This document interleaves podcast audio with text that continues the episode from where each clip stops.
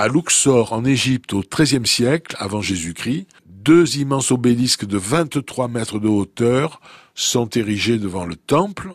Alors vous allez me dire quel est le rapport avec la Provence? Euh, Pour l'instant, aucun. Maintenant, le 25 octobre 1836, place de la Concorde à Paris, l'obélisque de Luxor, l'un des deux dont je vous parle, arrive. Il a été offert par le vice-roi d'Égypte, Mehemet Ali. Il va passer de la position horizontale dans laquelle il a voyagé à la position verticale où on le voit aujourd'hui, place de la Concorde.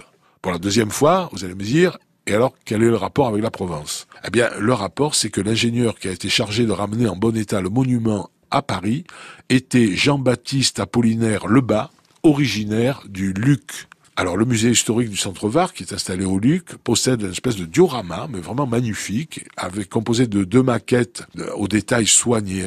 C'est vraiment une merveille. Alors, il s'agit du navire le Sphinx, qui a été le premier navire à vapeur de la marine nationale, entre parenthèses, qui était chargé de remorquer en mer le Luxor, qui lui était un chaland à voile qui avait été conçu pour naviguer sur le Nil et qui a ramené dans sa coque l'obélisque égyptien couché depuis l'Égypte jusqu'à la place de la Concorde. Alors, à noter qu'il a fallu au navire attendre un an sur place en Égypte pour attendre la crue du Nil, indispensable à la navigation pour avoir assez de tirants d'eau.